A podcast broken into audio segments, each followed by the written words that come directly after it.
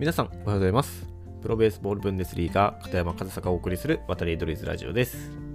はい、えー、今日はですね僕の経験談を一つお話ししてみようかなと思っております。で、えー、昨日のですねあのヨーロッパ野球は一部の海外選手にとって美味しい市場であるという昨日の配信で一瞬ねお話ししたんですけどアメリカ人選手、助っ人外国人助っ人外国人のアメリカ人選手を僕がクビにしたっていう話です。この経験談をちょっとお話ししてみようかなというふうに思っております。で、2019年、今から2年前の僕のあの監督としての1年目の年なんですけど、その時、あの僕も含め助っ人外国人が4人いました。でそのうち3人はアメリカ人で、えー、そのうち2人は大学のチームメイト、えー、バッテリー。でそのままドイツのうちのケルン・カージナルスに来たというような形だったんですけどなんでもともとすごい仲が良くてまああのー、現地のドイツ人の選手たちと一緒にいるというよりかは、まあ、3人で固まって仲良くしてるっていうような感じだったんですけど、まあそれはね、別に、まあ、よくあることですし、かといって仲が悪いと、ドイツ人とうまく噛み合ってないっていうわけでもなかったんで、そこはね、あのー、あんまり心配しなかったんですよ。で、えー、野球に対しても真摯で一生懸命で、で、結果もしっかり残してくれるので、あの全然彼らが嫌いとかそういうわけではないんですけど、まあ、結果としてクビにしたという、僕がで、まあ、何があったかというと、まあ、昨日の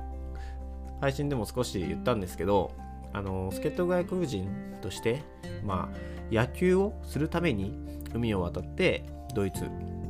に彼らは来てるんですけど彼らがですねそのプロとしての仕事野球をおろそかにして、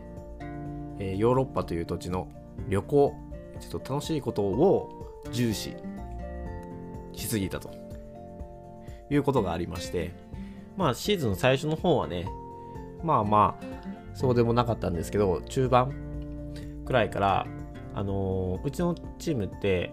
まあ週末大体土曜日に1軍の試合があってですね、えー、日曜が2軍の試合、で、月曜オフで火曜チーム練習っていうスケジュールなんですけど、まあ、オフは何してようがいいんですよ、正直。オフどうこうしろっていうことまではクラブも言わないのでいいんですけど、えー、土曜日の試合が終わった後に、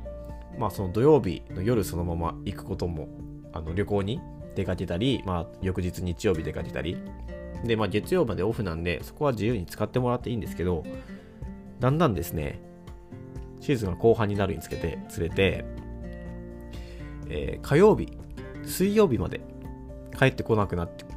たんですよね。まあ、そうなってくるとですね、もうチームとしては、あのー、まあ、練習、本人の練習は正直、まあ、練習だけであればね、あのー、まあ、いないことはま問題っちゃ問題ですけど、ちゃんと試合で結果を残していれば、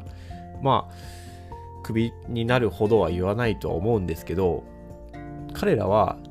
コーチも兼任してたんですよ。2軍のコーチだったり、そのうちのケルン・カージナルスのソフトボールのチームのコーチだったり、それすらも来なくなった。なぜなら、ドイツのケルにいないから。まあ、そうなってくるとですね、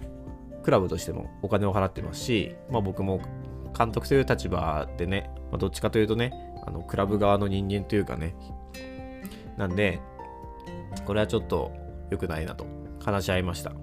で、シーズンの後半になってくるとですね、もうだんだん順位も決まってきて、降格もない、入れ替え戦もないと。まあ、そうなってくると、正直、監督としての僕の考えとしては、来年いるかどうかもわからない助っ人外国人よりも、来年もっと活躍してほしい若手を試合に使いたいわけですよ。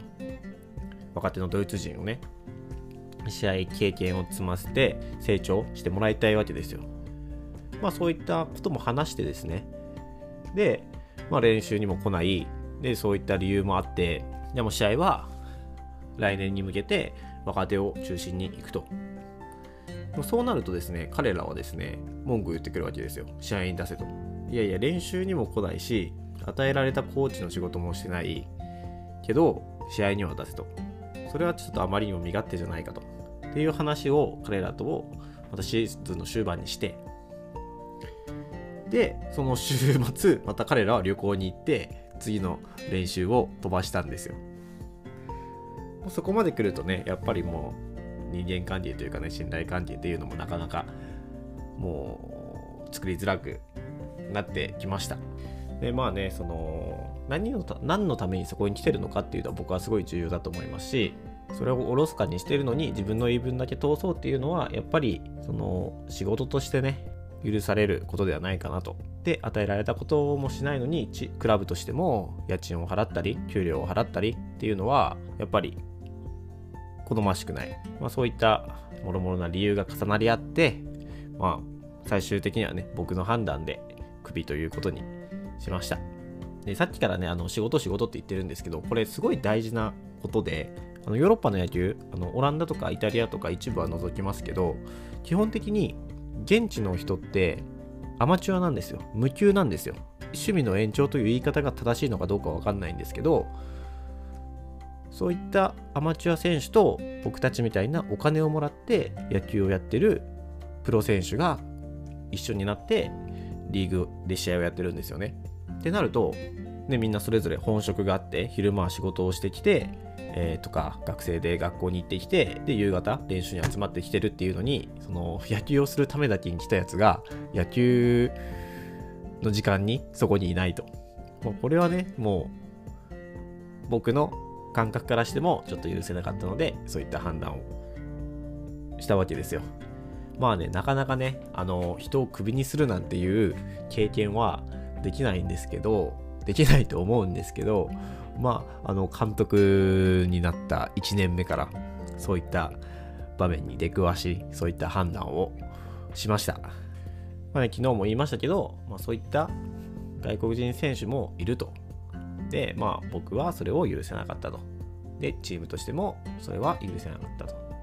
これはねもうアメリカ人だからとかじゃなくてねまあねあの実は日本人でもねそういったことがあったという話を僕はクラブでも聞いていますなんでこういうのは個人差あると思うので何人がとかいう話じゃないんですけど、ちなみに僕彼らのこと普通に好きですからね。あの、すごいいい奴らでしたよ。ただその行動が許せなかっただけで。最後はクビにしたんですけど、最後は、なんか、そいつから、お前の判断間違ってないと思うから、みたいな。お前の判断は、お前の判断を尊重するよ、みたいな。グッドラックみたいなことを言われて、別れを言ったんですけど、別れをしたんですけどね、そのクビにしたアメリカ人と。まあまあ、あのー、振り返ってみるとね、いい経験だったかなというふうに思います。はい。今日はその僕の経験談をお話しさせていただきました。